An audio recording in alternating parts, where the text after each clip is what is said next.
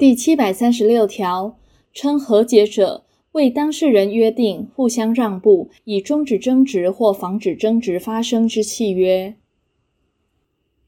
第七百三十七条，和解有使当事人所抛弃之权利消灭，即使当事人取得和解契约所订明权利之效力。第七百三十八条，和解不得以错误为理由撤销之。但有左列事项之一者，不在此限。第一款，和解所依据之文件，事后发现为伪造或变造，而和解当事人若知其为伪造或变造，即不为和解者。第二款，和解事件经法院确定判决，而为当事人双方或一方于和解当时所不知者。第三款。当事人之一方对于他方当事人之资格或对于重要之争点有错误而为和解者。